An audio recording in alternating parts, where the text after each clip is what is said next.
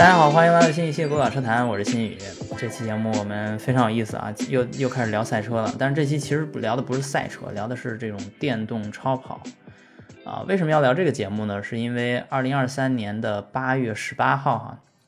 这个电动超跑公司叫 Rimac，这是一个克罗地亚的公司，这个非常有意思的一个公司。之前我们做一个视频介绍它，然后后面如果感兴趣的话，我会把这个链接放在 show notes 里面，然后大家来看一下。啊，这个公司的创始人呢叫这个 Mate Rimac，他是一个克罗地亚人，然后他从小是在一个德国的环境下长大，后来又去了克罗地亚。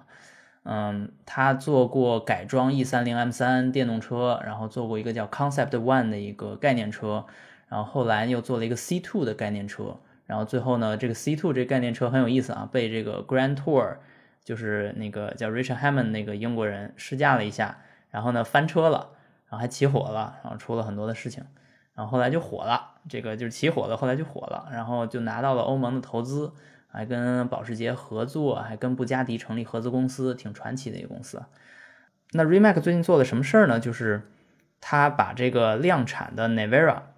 啊放到了纽博格林这个纽北啊北环去刷圈了，然后刷完圈之后呢，得到了一个新的电动车的圈速成绩。是七分五秒二九八，是这么个成绩，然后超越了之前的叫特斯拉 Model S Track Pack 这个车，超越了它的七分二十五秒二三一，啊，快了二十秒。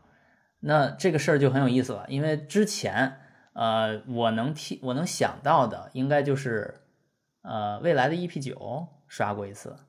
然后但是 EP 九那个车就你很难去界定它是一个量产车还是一个。工程工程试验品这这种东西，但是呢，特斯拉那个 Model S 肯定是量产车，然后这个 Nevera 呢，从他们的角度也是一个量产车，因为它要生产一百五十台，OK，所以这就是一个相对来说更接近我们生活的一辆车，虽然你也买不起，但是它相对来说更接近我们生活，呃，这就是一个新的尝试嘛。然后这个 Martin Rimac 就说了，叫 Nevera 在很多方面重塑了超级跑车的世界。带来了新技术、新能力和新的性能水平，但我们展示其能力的最简单方法呢，就是去走出去并打破记录啊！这正是我们在二零二三年一次又一次做的事情。但后来还有一个记录很有意思，是倒车极速记录，我记得是开了二百四十多公里每小时啊！这个这个记录是为什么？为什么要做这件事？不知道啊！但是咱们就不聊那个记录，咱们就聊这个刷北刷，咱们就聊这个刷牛北的问题。所以我就请来三位嘉宾哈，首先是我的好朋友朱博，也参加过两次、三次的这个孤岛车谈节目。朱博你好，哎，徐你好，哎，嗯，朱博在之前聊过很多跟赛车和民用车之间相关的话题哈。他之前一个经历就是参与了这个 EP 九的项目，就是未来 EP 九的这个项目，所以呢，这个应该是跟纽北直接相关了啊，也跟这个电动超跑直接相关。OK。嗯，待会儿我们再去界定 EP 九的这个到底是一个什么东西哈。然后另一位嘉宾呢是一个新嘉宾戴正，戴正你好。哎，新宇你好，大家好。嗯，戴正是其实我在网上也关注不短时间了哈，在微博上叫地仔的汽油头，非常有意思的一个人。然后最近他去了加拿大啊，到那儿移民去了。然后呃，所以现在连线的时候他是凌晨哈，挺辛苦的。然后第三位嘉宾是老段，老段你好。谢谢你好，两位工程师，你们好。嗯，呃，这个这个说法就很很有意思了哈，因为他不是工程师，那他是什么呢？他现在在纽北那边有经营了一个酒店，要不你自己说一下？啊，对，我在纽北这边自己有一个小酒店，包括在纽北这边也做一些开放日的租车呀、驾驶啊，然后包括一些培训和比赛相关的业务。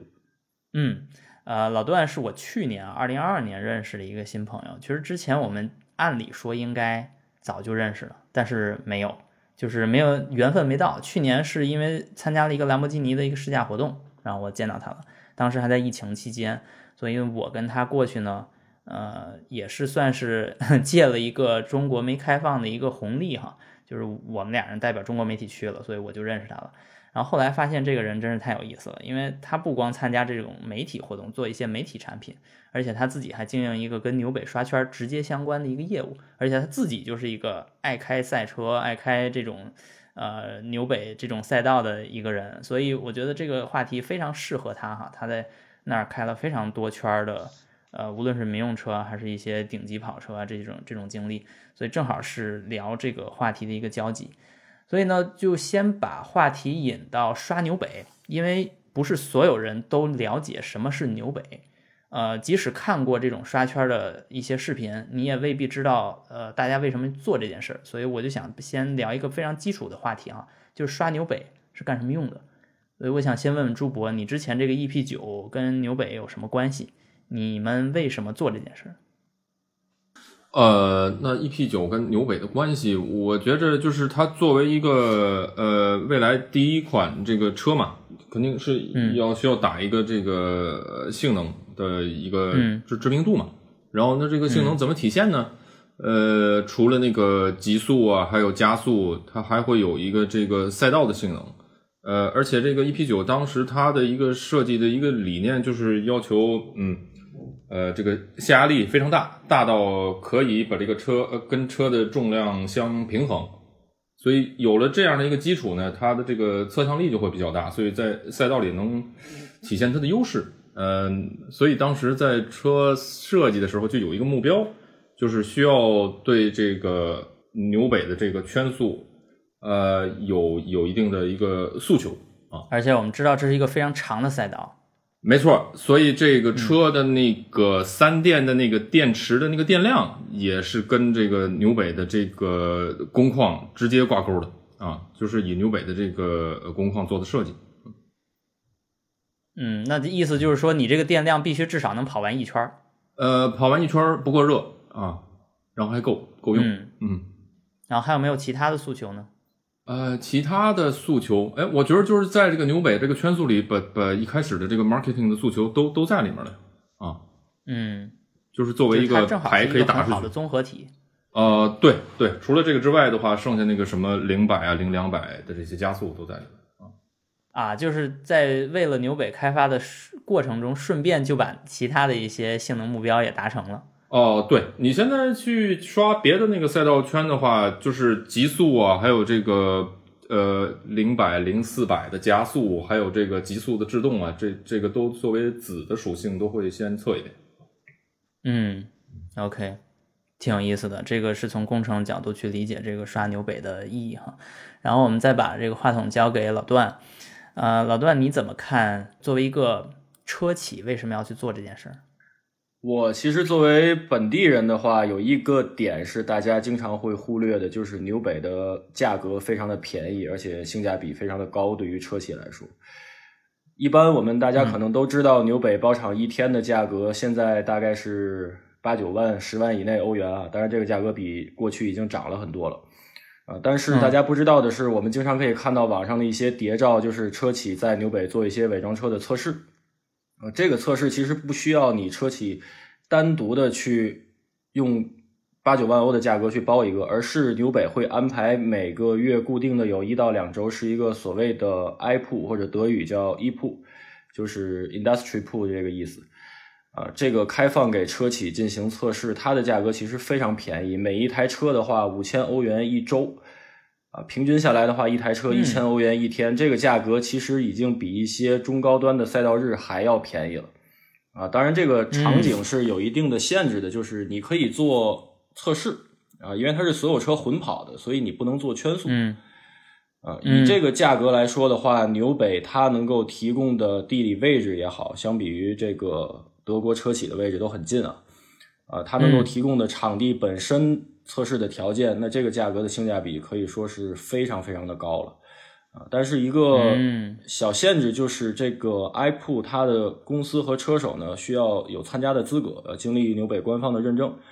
啊，只有在这个名单里面的你才可以去参与进去，并不是说任何一个人带着一台车就可以用五千欧元的这个价格去参加到这个时间段里面去。呃，另外一个我觉得很重要的一点是市场的宣传方面。那就像刚刚朱博说到的，你在同时做测试的时候，也可以满足很多 marketing 的需求啊。这个可以说是一箭双雕的一个效果。那哪怕你只是做一个测试，不去跑一个真正的圈速呢，在宣传上都有很大的意义的。那我记得 EP 九是一个纯中国品牌的车子，它是经历了一个完整的在纽北做测试，然后跑圈速的过程。然后路特斯的两台新的电动车，如果你把它当做中国车的话，也是在纽北经历过这个过程的。另外一个就是领克的零三，呃，它之前有一个概念车，呃，也做过一个圈速出来，但是那台车具体的研发过程好像不是在纽北做的，它本身也没有其他的目的，只是做一个宣传而已。嗯嗯嗯，对，OK，便宜，价格便宜这件事儿哈，我想补充一下，这个非常有意思。刚才说了一千欧元一天啊，这个真的是非常便宜。怎么怎么算呢？就我之前因为我做 ESP 标定的时候，我有时候也会用到这种操控路哈。然后在博世的东海试验场，就是国内的一个这种干地的试验场，我们经常做测试，但是我们不经常用操控路。但是如果用操控路，它那个小赛道就是一个非常小的赛道。哪怕只要一圈儿，也要按一小时来收费，就是八千人民币，也就是一千零三十二欧元。就那个小赛道啊，真是我觉得就也就是开开卡丁车比赛还可以，开真车的话，它的弯实在是都太窄了，太小了。然后你要去测那个所谓极速，它那个直道根本不够长，所以那种。东西还要收这么贵的价格，你相比纽北的话，那简直就是，呃，还是去纽北比较好。我觉得这个说价格便宜这件事一点都不过分。我稍微补充一点，关于价格便宜的原因，就是为什么刚刚新宇说到了国内价格这么贵，然后纽北这边这么便宜。当然，我对国内的情况不太了解，但是纽北这边的话，大家可以想象一下，一千欧元一天一台车，但是你在测试的时候，可能有三十台车在混跑。啊，所以它总的价格是可以收得上来的，它可以覆盖掉它的成本的。嗯嗯，而且既然是那些车企都在那儿，所以经常去。对，相对的管理也很简单，也不需要提供特别多额外的一些服务。比如说你马修的数量可以降到一个很低的数值，对吧？啊，所以嗯，对于赛道来说，这个价格他们是并不是一个赔钱。这个做慈善，而是他们也是一个正常的生意了。只不过算下来的话，这个价格确实就是这个样子。是的，是的。OK，那咱们最后再问问戴正了，戴正怎么看这个问题？为什么刷牛北？这是我们在实际开发过程当中，然后我们呃有想做出一台开着比较棒的一台车，然后当时蔚来正好有驾驶模拟器，所以说我们就。用了驾驶模拟器进行了 ET7 的前期开发，呃，就是我们的硬点设计是在牛北上面进行的验证，包括微调和优化，来确保咱们这个车有足够的潜力，能在纽博格林上提供给驾驶员相对比较好的一个操控感受。那当时我们为什么要把这个车做纽北的虚拟开发呢？呃，当时是主要是我们这个团队是年轻人比较多，当时比较喜欢开车，然后包括张工也好啊，像我也好，还有几个年轻人，都希望咱们的车能够呃操控能有亮点。于是乎呢，我们就在纽北上做，因为纽北特别难，就是我们平时接触到那些测试场的那些赛道也好，包括像一些正儿八经的赛道也好，没有一条赛道有像纽北那么复杂的路况，那么难的一个。呃挑战，所以说我觉得，如果一台车能够在纽北上能够比较顺心，然后比较安稳，但是又能够有一定驾驶乐趣，能够跑下来的话，它一定是一台不错的车。之后呢，呃，这个是前期开发啊，后面呢，其实呃，未来曾经是，你看 EP 九也是在纽北呃纽北历练过的，然后其实公司内部也有想法说要把之后的后续的车型呃往纽北上面放。然后于是乎呢，我们就是需要进行一些摸底，呃，在实车去纽北之前，或者说决定实车要不要上纽北之前呢，我们也是通过模拟器，呃，把很多的一些软硬件整合进来了以后，做了一次做了一些虚拟摸底的一些工作，来看一下我们这个圈速到底会在一个什么区间之内，呃，来判断到底我有没有必要去做，比如说我不作弊，不去上那些赛台，不去换偷换轮胎，就是拿我们开发用的轮胎。就是把我们现在车辆标定的一些呃信息放进来，我们上纽北去跑，看看这个圈速到底怎么样，有没有必要去往外面宣传？因为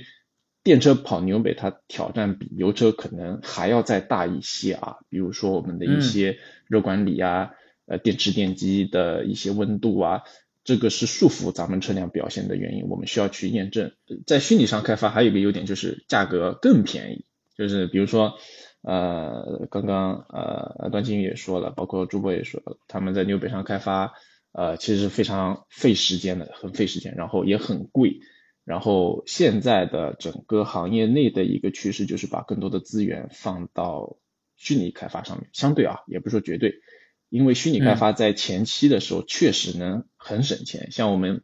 呃纽博格林赛道的话，虚拟赛道是呃买断制的，我们买一个赛道才几万欧，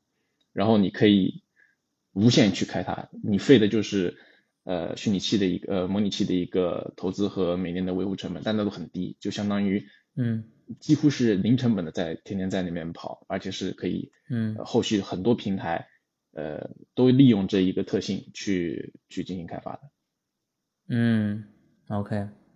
所以就是呃，工况比较复杂，然后大家又有这个资源，就觉得呃，想要冲一冲，作为这个性能要求比较高的品牌，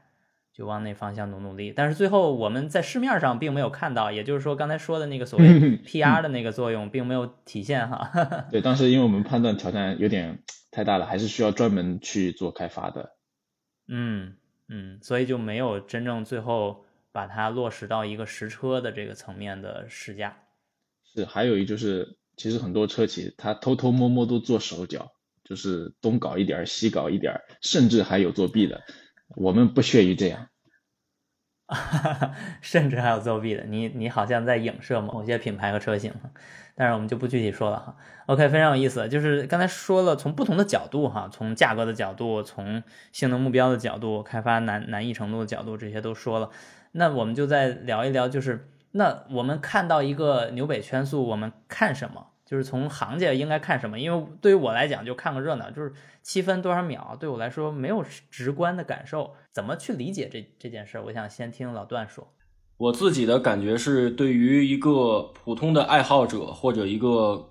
可能会购买或者已经购买的车主来说呢，这个。圈速当然是很有讨论价值，也非常值得去讨论的。但是我自己由于我就住在这个赛道旁边，我就经常可以开到不同的车子在这个赛道上，所以其实我更关注的是，呃，你真正拿到这台车之后，实际能够驾驶到的强度和它给到你的体验，在不同的强度下给到那个体验。我举个例子啊，比如说现在非常非常具有讨论价值的这个992 GT3 RS 这台车。它只有五百二十马力，但是这个圈速做到了二十点八三二六分四十九秒多，真的是非常非常恐怖的一个圈速了啊！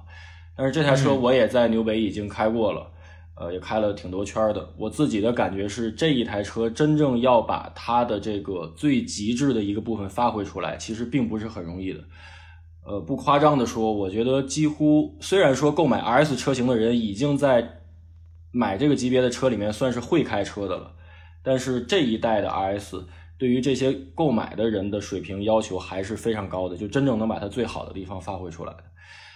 另外一个例子就是，比如说 G 八零的 M 三这个车子，可能在国内很多的朋友都已经开过了，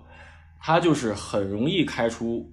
一个很好的圈速，或者很容易把强度做上去的一个车子啊。与此同时，它在这个强度逐渐上升的过程当中，宝马的 M 给我的感觉就是。它不同的强度就有不同的乐趣。你一上手，在一个比较慢的状态下，就可以感觉到这台车它的操控啊，或者各方面好的地方。随着强度的增加呢，它其他更好的地方也在逐渐的展示出来。所以对于车主来说，呃，你购买到这台车之后，你能够享受到的乐趣真的非常非常的多。啊，另外一点呢，就是比如说这个特别顶级的 Supercar 或者是 Hypercar 的话，通常来说不是很容易开快的。比如说这个。呃，阿文特多 SVJ 这个车子，当年的话也是做了一个非常漂亮的圈速出来，把这个兰博基尼不能跑赛道的这个可能大家固有的一个印象给刷新掉了啊。但是其实对于我个人来说，我倒不觉得这一点，因为我在私下跟这个跑出来这个圈速的官方车手在交流的时候，他也跟我说过，就是说这一台车啊，就那一圈换另外一个人都没法开这么快了。呃，这个其实并不是说的是他的水平高，那另外一个其他的厂队车手或者顶尖的职业车手的水平不如他高。呃，这个其实更多的体验是，他是由于兰博基尼官方的车手，他深入的参与到这个整个车型的研发过程当中去，然后对这个车子更加的熟悉。其实有时候就差这一点点，所以那一台车子它可以开得非常快。啊，但是现在可能也有一个变化，比如说 S F 九零这个车子，它要是做一个对于普通人来说做一个更快圈速的话，它比一般的超级跑车要简单很多。呃，做一个可能对比啊，就是当然这个对比可能不是太精确啊，就是你给一个稍稍有一点赛道经验的爱好者，呃，偶尔去参加一些赛道日，给他一台 S V J，他这台车可能基本上没有办法做一个所谓的圈速出来，但是 S F 九零的话，可能。它很容易就做一个很快、很漂亮的数字出来，啊，因为那台车真的开起来非常非常的简单。嗯，然后我刚刚说到了这个，这个是所谓你能够达到的强度。那另外一个就是说，在不同强度下，车子给到你的驾驶感受的体验和乐趣啊，啊，比如说刚刚说到了 G 八零的 M 三，或者是九九二的 GT 三 RS，呃，我说到了九九二 GT 三 RS，它不是一个很容易发挥出最极致的车子，但是这个车子你哪怕一开动，你就能感觉出来这个车子跟一般的九幺幺完全不一样。如果你对这个足够敏感的话，啊，这一点它是类似于这个 G 八零的 M 三的，啊，但是与之相对的呢，比如说 AMG 的部分车型，我印象特别清楚的就是现在说的话，应该叫上一代的 E 六三 S，啊，用这个 V 八发动机的这个车子。啊，我在第一开始开的时候，我说实话，除了那个声音感觉真的非常好，发动机非常好之外，我开起来没有觉得这一台车比一般的普通的标轴 E 级要有特别巨幅的提升。因为我在纽北上开过一次普通的柴油的 E 级，给我留下了非常非常深刻的印象。那台车真的操控非常非常的好啊！但是开这个一六三 S 的时候，我们没有特别明显的区别。但是它就属于那种你一定要把强度推上去。啊，进入到这个车子的田区之后，你才突然一下子感觉到，哦，原来这个车子厉害在这个地方。啊，它跟比如说宝马的 M 三、M 五这种车型就不太一样了。M 三、M 五就属于是你一开始一上手就能觉得它不一样的地方。所以对于我来说，圈速当然很重要，但是我更关注的是圈速以下的其他更多的一些东西。嗯，OK，这个其实刚才说到好多有意思的角度哈，这些我觉得可以放到其他的节目里再去聊，就是一个高性能车跟一个普通版的车到底它区别体现在哪儿这件事儿，我其实觉得挺有意思的哈。但是咱们就先从纽北的这个角度讲，就是单纯看到一个圈速这个数字啊，就比如说七分或者什么六分多，你看到这个数字。不能完全体现一个车的全部特质，当然这个也是很明显的啊，就是车不是一个数字游戏，它有很多东西就是需要你去呃再去具体的体会。啊，所以这里边至少说明了一个问题哈，就是我们并不是在一个数字游戏里面呃去对 A 车和 B 车，而是我们具体要看到这辆车驾驶的难度，还有它的性能是以如何的方式呃才能体现出来，所以这这件事也很重要哈。我就这里突然想举一个特别好的例子，就是七幺八的 GT 四 RS 这个车子，它跑了七分零几的这样一个圈速啊，其实以当前的眼光看不算很快啊。这个车子也有很多的呃可以在更快的地方，但是这一台车在我自己的节目里面，我把它评价为去年的这个年度驾驶者之车啊，因为它除了圈速之外的部分，真的做的已经完全的拉满了。我当时在试驾这台车的时候，我跟他官方的车手的交流，我给他的反馈是。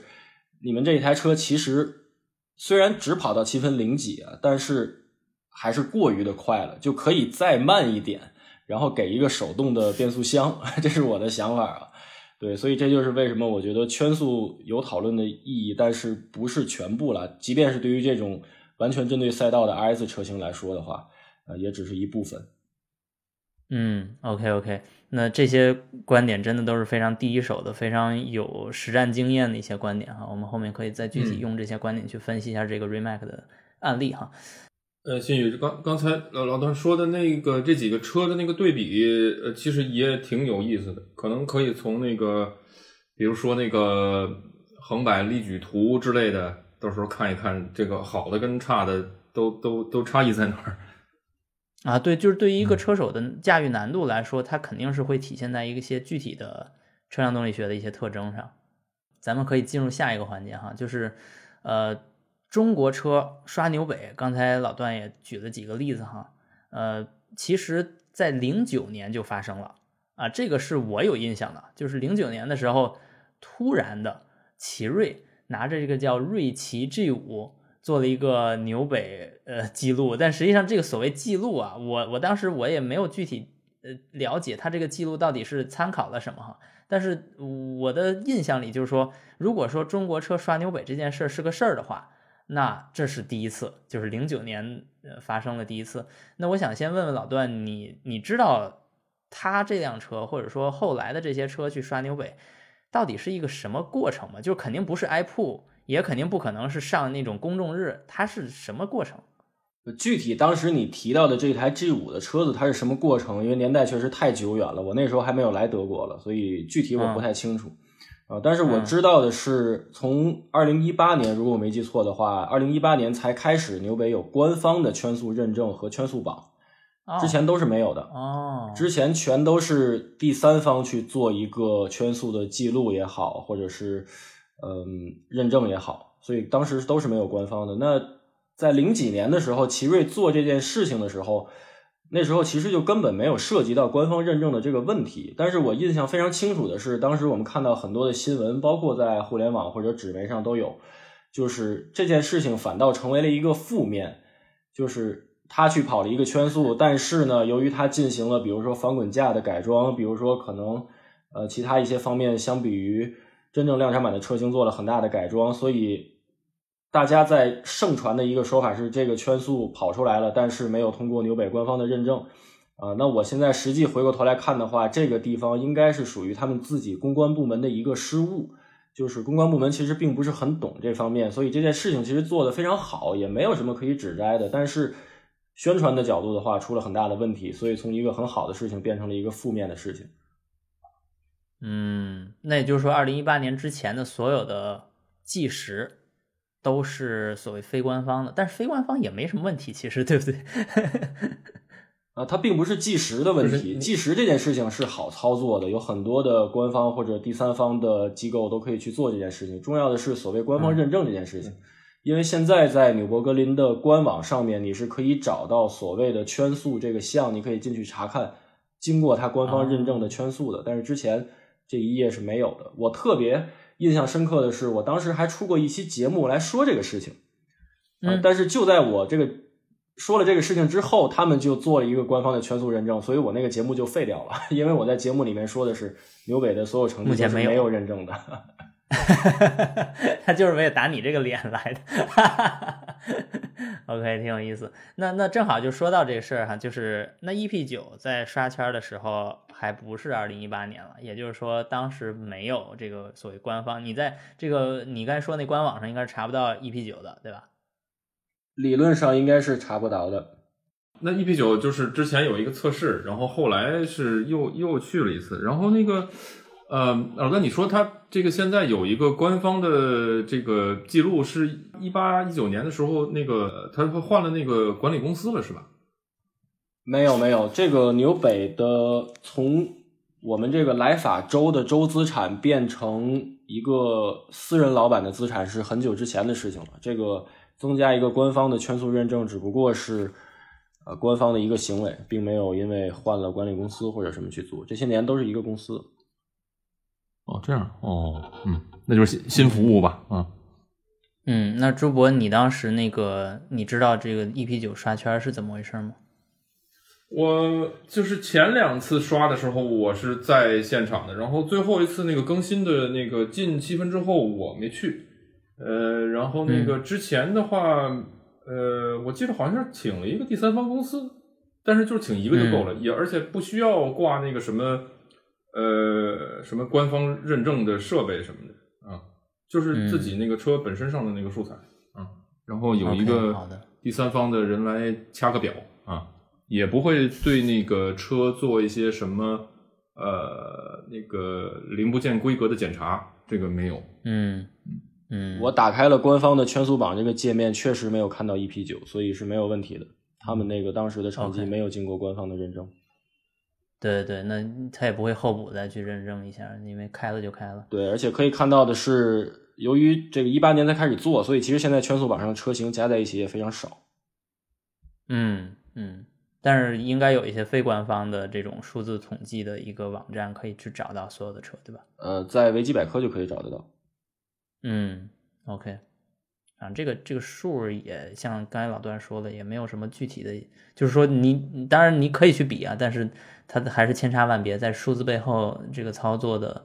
方式难易程度还是非常不一样的。OK，那咱们就再把这个话题引到 Remac 这块儿哈，呃，从我们能找到的电车刷纽北的案例，这个这个案例并不多哈，我们能看到一些不一样的名字。啊，这个是我们在准备这个节目的时候，我们几个人在讨论，就说，哎，那我们到底把这个 REMAX 这辆车定义在哪个位置？首先呢，我们想到了一个二零一九年的一个大众的原型车，叫大众 ID 点 R，IDR。这个 IDR 呢，我是亲眼见过这辆车的，只不过我没有见到它刷纽北的姿态哈。但是我在这个古德伍德速度节上，我见到这辆车了。这辆车非常有意思，就是。是一种你能想到的那种爬山赛的车的样子，就是非常非常大的前翼跟尾翼，呃，而且长得呢，我的理解哈，就是非常像一个勒芒原型车那种 LMP one 那种车，就是说它这个座椅是一个，然后在中间，然后嗯，它有盖儿，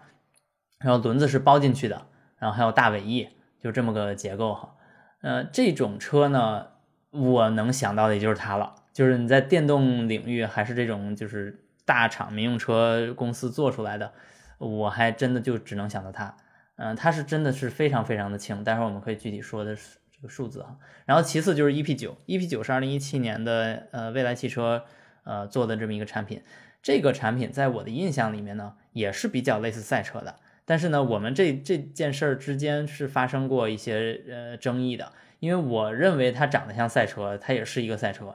呃，主要的原因呢，是因为我觉得它前面进气呢特别大，然后后面呢还有一个这个座舱后面的一个进气，然后此外呢底盘非常非常低，呃，也就是说它的通过性不强，就是它的日用来说还是比较难的。然后还有一个我觉得很有意思的特点是它的车门是内陷的，就是它不它是有门槛的，它这个门槛是非常大的，也就是说车非常虽然非常宽，但是你真正人踏进去的那个位置不是你。这个车最外沿的那个位置，也就是说，你民用车你一脚踏进去，你车最宽的地方就是你车门的位置嘛。但是它那个车门是陷在里面的，所以这个是我觉得 Remac 跟 EB9 非常大的一个区别。也就是说，从这个角度讲，我不想把他们两个的圈速直接进行对比。OK，然后还有一个就是我们刚才说那个特斯拉 Model S，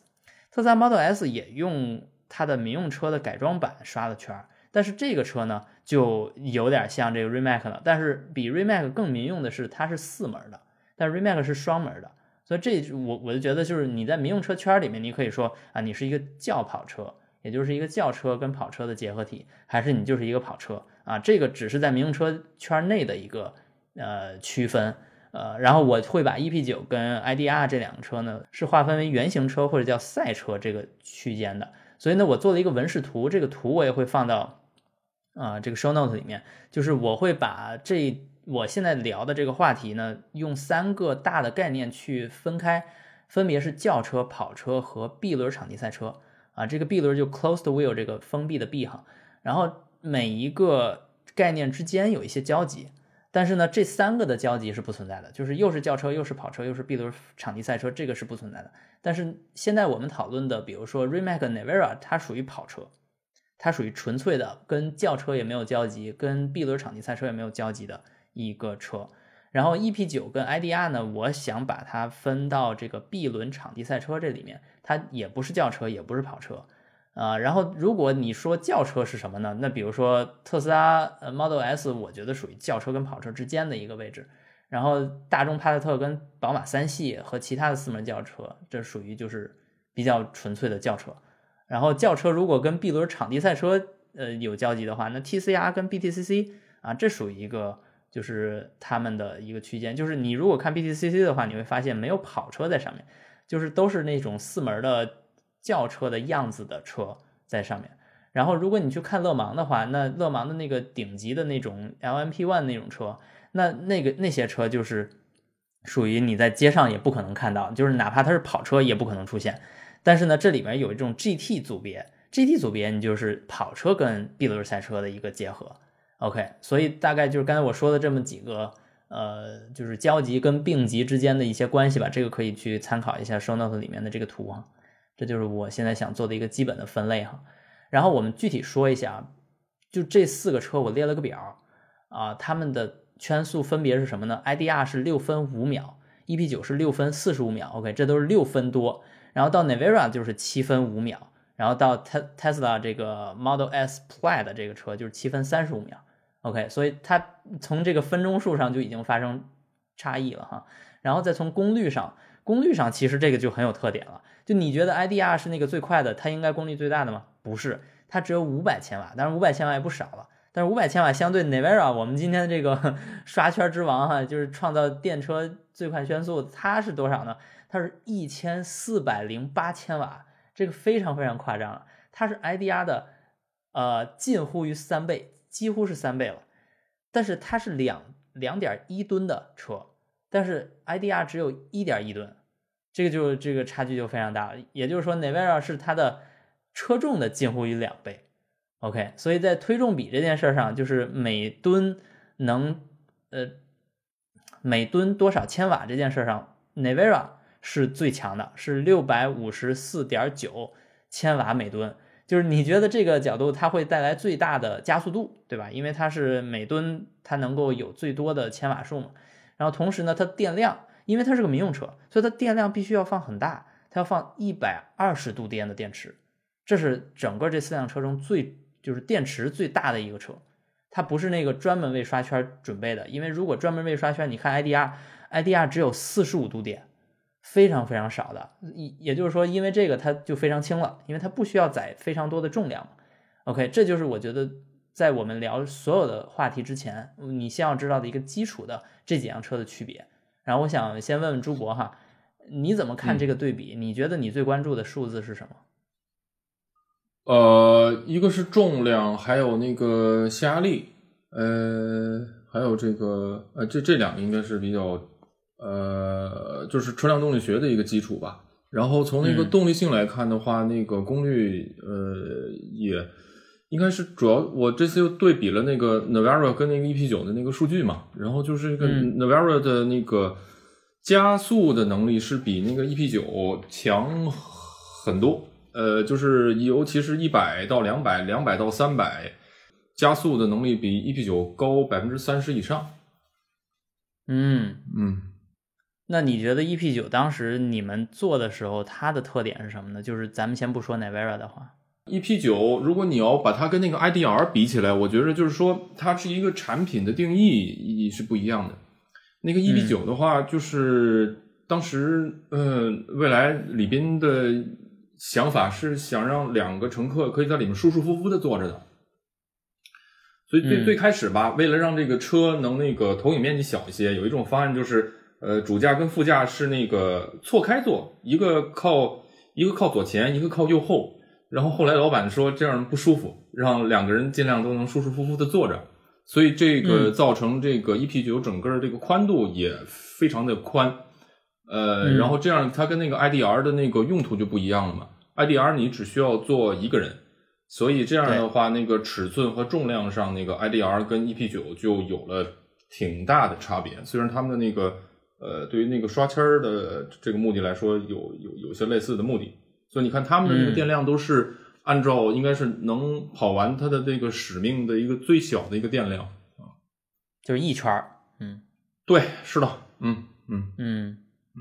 对，但是 Navara 它有一百二十度，它显然不打算只跑一圈儿。对，Navara 和那个 Model S 它它都它都是一个那个可以你买来随便在路上开的，可以日常使用的嘛，所以它要保证一定的那个这个这个这个里程啊。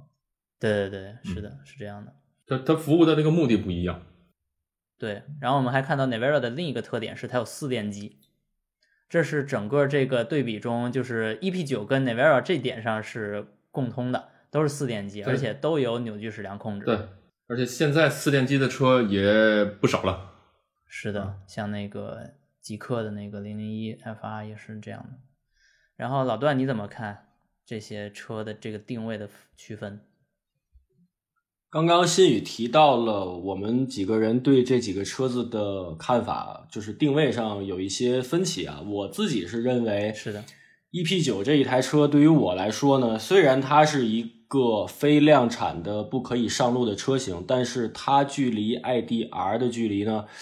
非常的远，但是距离比如说 Navera 这种车型呢，相对来说要近一些。我自己嗯，对，第一个直观的感觉是，如果 EP 九要做一个量产可以上路的版本，我们先把它的成本和价格抛在一边的话，其实对它不需要做特别多本质的改动就可以做得到。这一点我相信可能朱博会更了解一些啊，这个只是我第一眼看到它的直观的感觉。那 IDR 呢，很显然我们可以把它定义成一台完全无限制的车型。那这个完全无限制，其实可能大家不太理解，就是它也不是赛车，因为爬山赛跟我们一般的场地赛其实也有很大的区别。呃，像 IDR 这种车，它就属于是除了去做一个圈速之外，或者参加一个。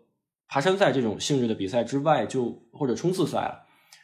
呃，之外就没有任何实际的使用场景了。这是第一点，就是我们如果是一台纯赛道用车的话，它是没有办法去做一个赛道日的体验或者参加一个某一场比赛的，它的电量不允许，它的性能也不允许。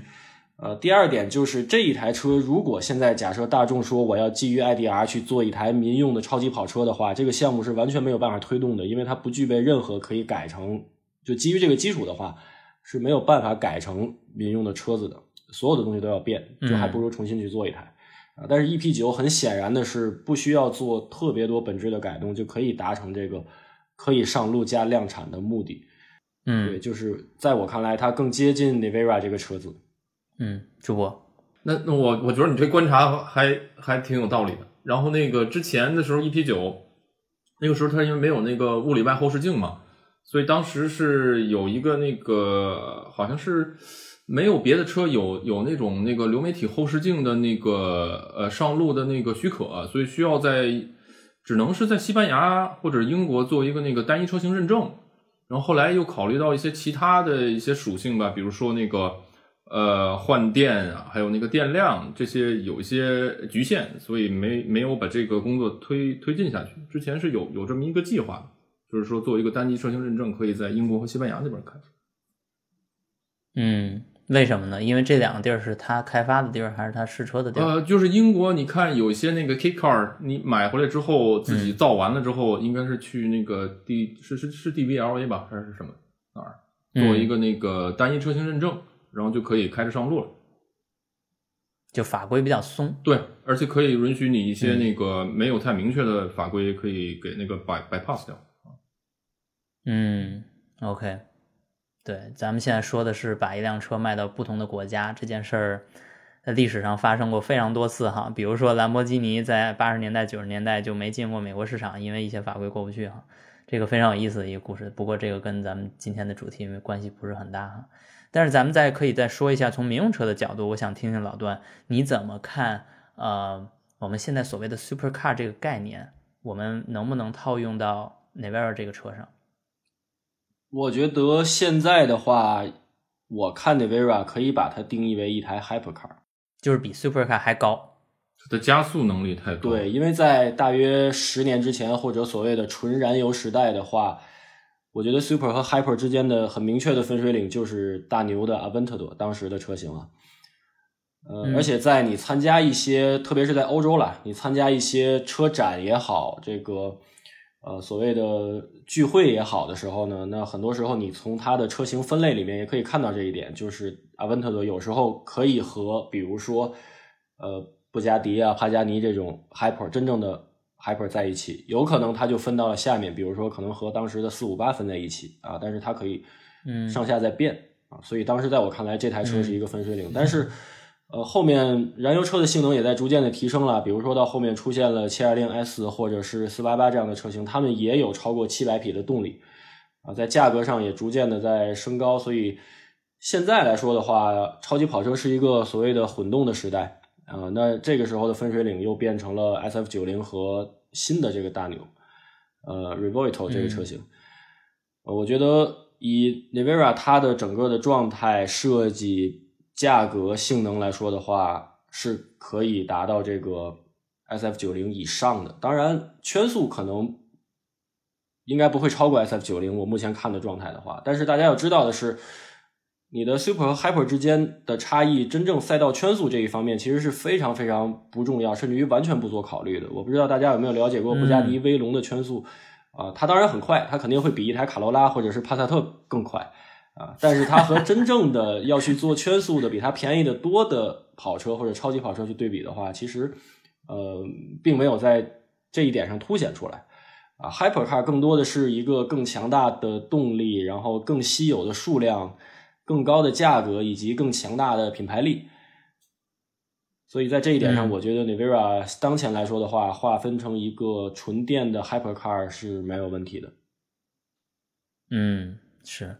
那这个领域，我觉得 Rimac 做的也是相对比较早的，因为它现在已经量产了嘛。虽然是现在说量产，也可能也交付也有问题，但是。至少它的宣称这个，或者它它的目标是这个目标哈。然后我们再具体看一下这辆车它有什么特点哈。我看到的一些特点哈，首先因为我做过之前的一期关于 Rimac 的一个视频，所以其实我是专门研究过 Rimac 它的发展的过程的，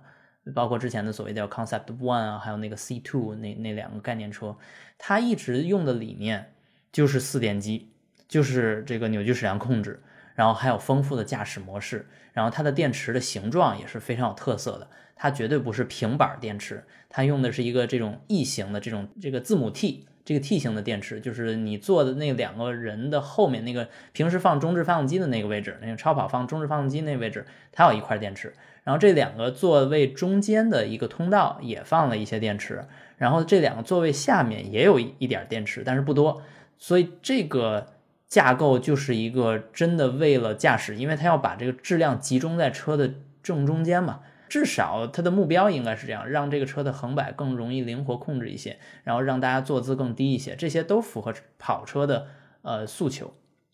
OK，然后咱们再具体看一下它的一些呃电池方面的特点哈。我找到了一些资料哈，这个资料我也会放在呃 show notes 里面。它有六千九百六十节二幺七零零电池芯儿。然后用的是一七四串和四十并来做的这个电池包，然后它的电机呢，就是前电机的功率，前电机我说的是一个啊，前电机的功率是二百九十五马力，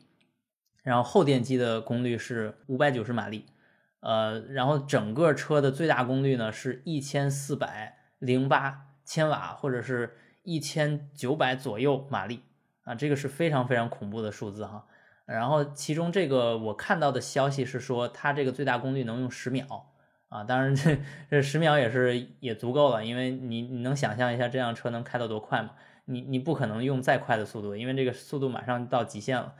呃，然后它零到一百的加速只需要一点八二秒，这个是我我简直就是没听说过这样的速度啊，这个非常非常快，一点八二秒，我觉得基本上已经到轮胎的极限了。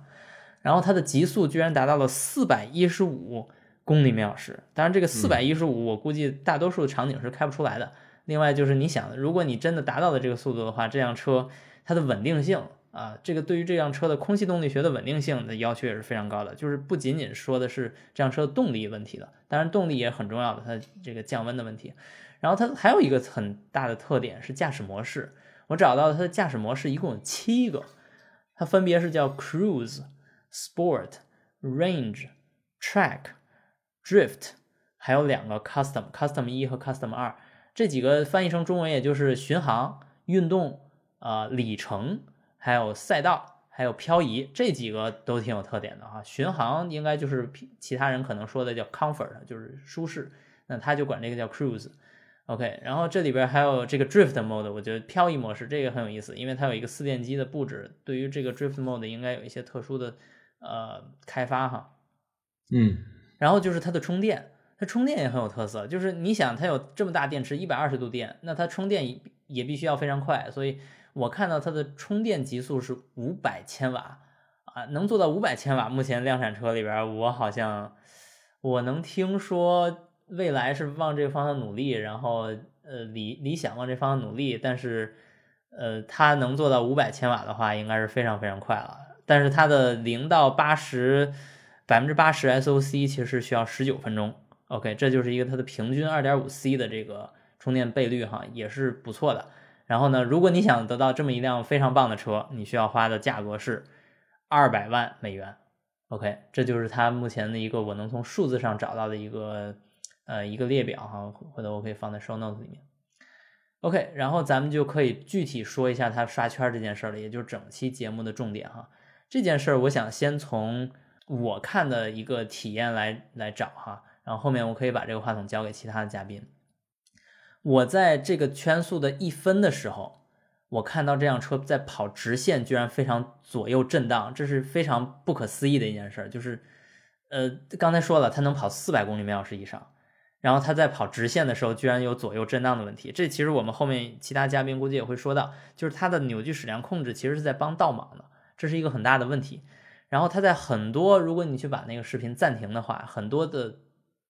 位置上，它在过弯的时候，它的。左后跟右后这两个车轮的扭矩分配一直是一样的，就无论是正还是负，它一直是一样的。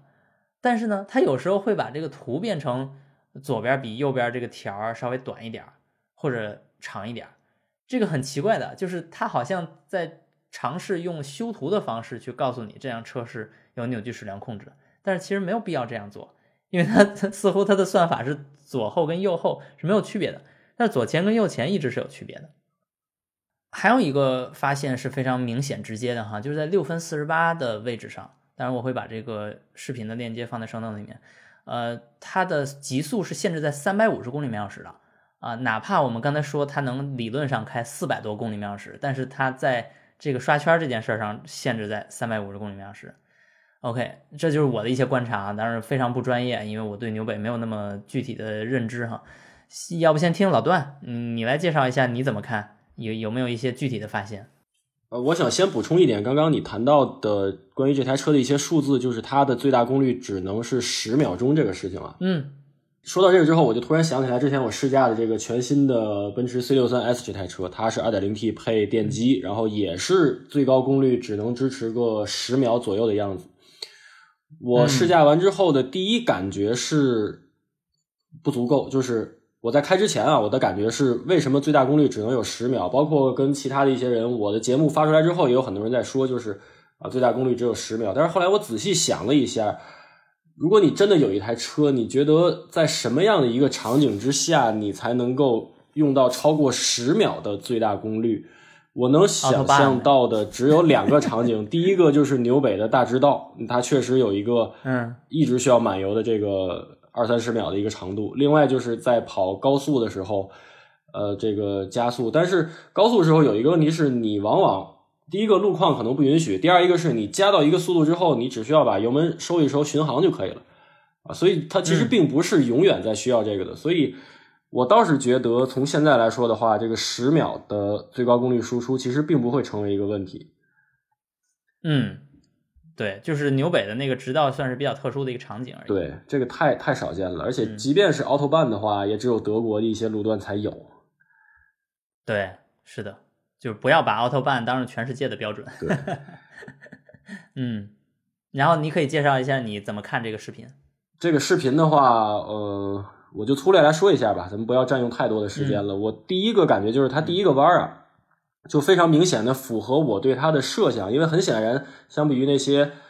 很成熟的赛道用的燃油车型来说的话，它是一台马力特别巨大，但是车重也很大的一台车子。所以我能够设想到的是，它加速很快，但是刹车不行，然后弯速可能会比较慢。那第一个弯就很好的印证了这个观点啊，呃，这个刹车点取得非常的早，但是即便这么早的刹车点，它的这一小段的尾速也达到了一百八十公里以上。啊，然后用了一个很早的刹车点，弯心的速度就降到了不到八十，七十八，这个速度真的很慢很慢了。啊，我们对比这个九九二的 GT 三 RS 的话，它的尾速其实只有一百六十一，很显然的看到这个动力的差距，但是它刹车点更加的晚，而且弯心能够达到八十七的这个速度，啊，是非常快的。但是只看这一个弯儿的话，我们可以粗略的通过视频看一下的是。其实两台车子通过这个弯这一段的时间是差不多的，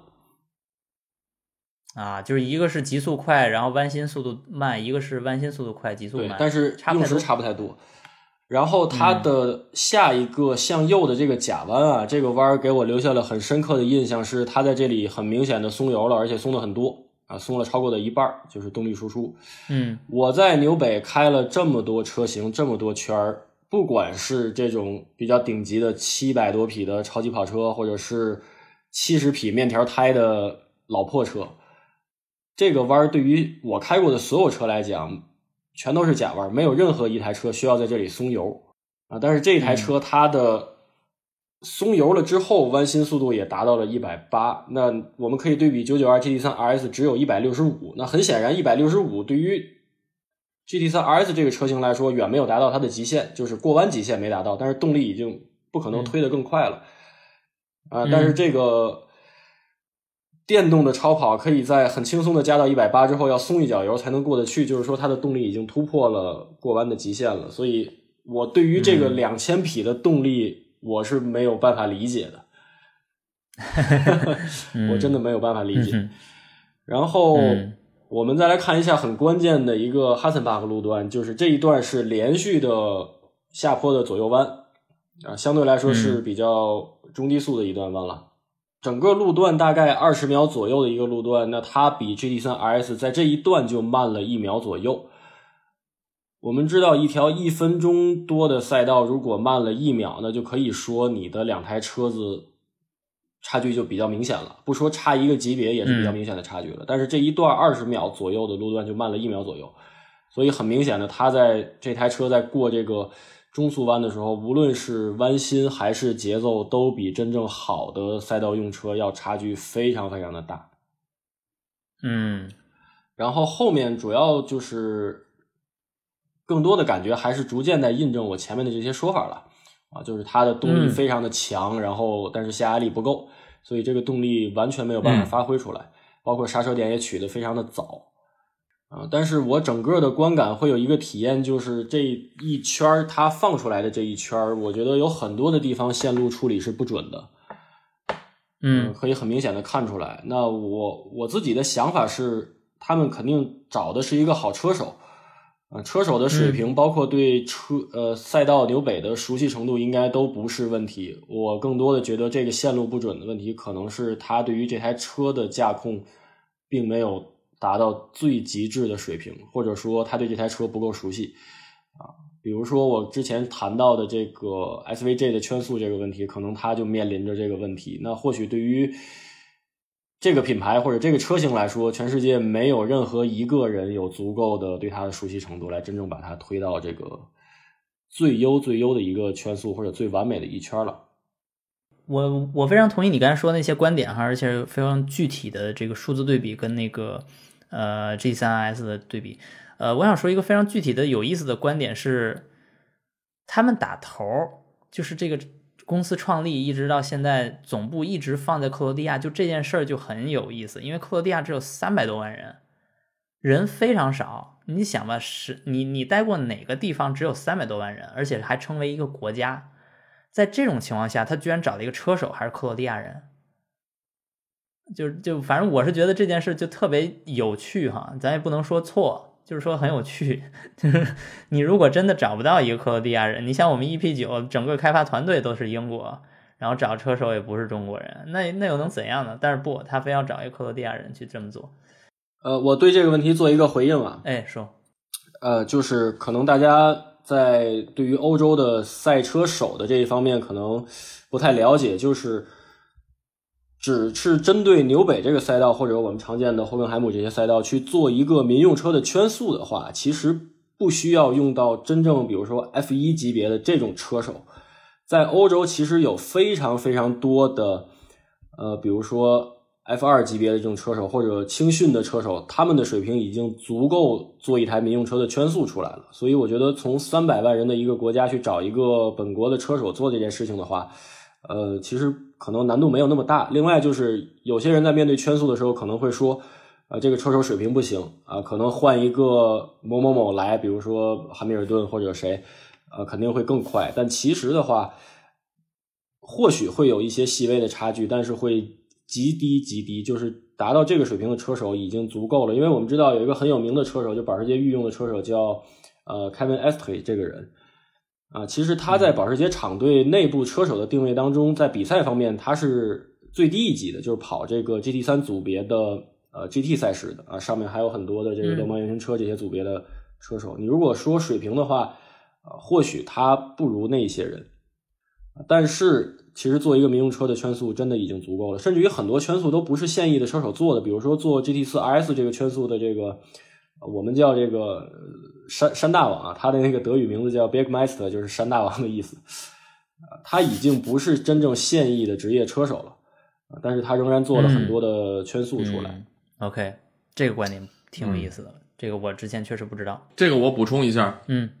就是这个原型车跟 GT 的那个重量啊，在那个赛道里的那个驾驶感受，应该还是我我理解应该差别挺大的。然后你说的这个 Kevin Astray，他是跑那个 GT 的，对吧？得等于相相较于那个原型车来说，它会重一点嘛。所以你你拿一个跑 GT 的车手去跑一个比较重的车，他可能那个走的那个路线，包括那个过那个什么 carousel 时那个位置，可能都不一样。像我们原来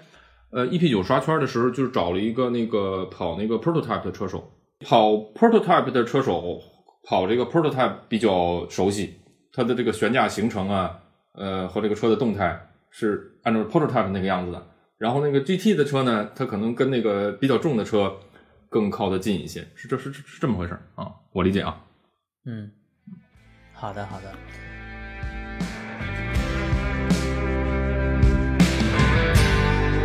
This one's for the ring warriors.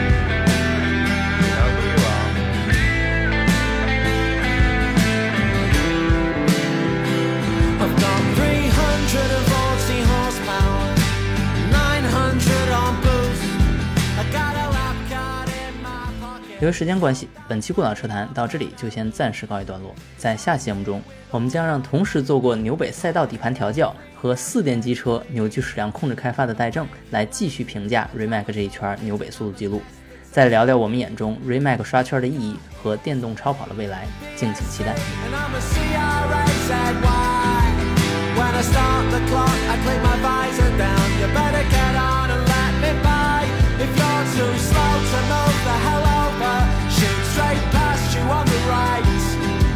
Cause the green hell is my battleground And I'm gonna win the fight. I'm gonna show these local kids what TF means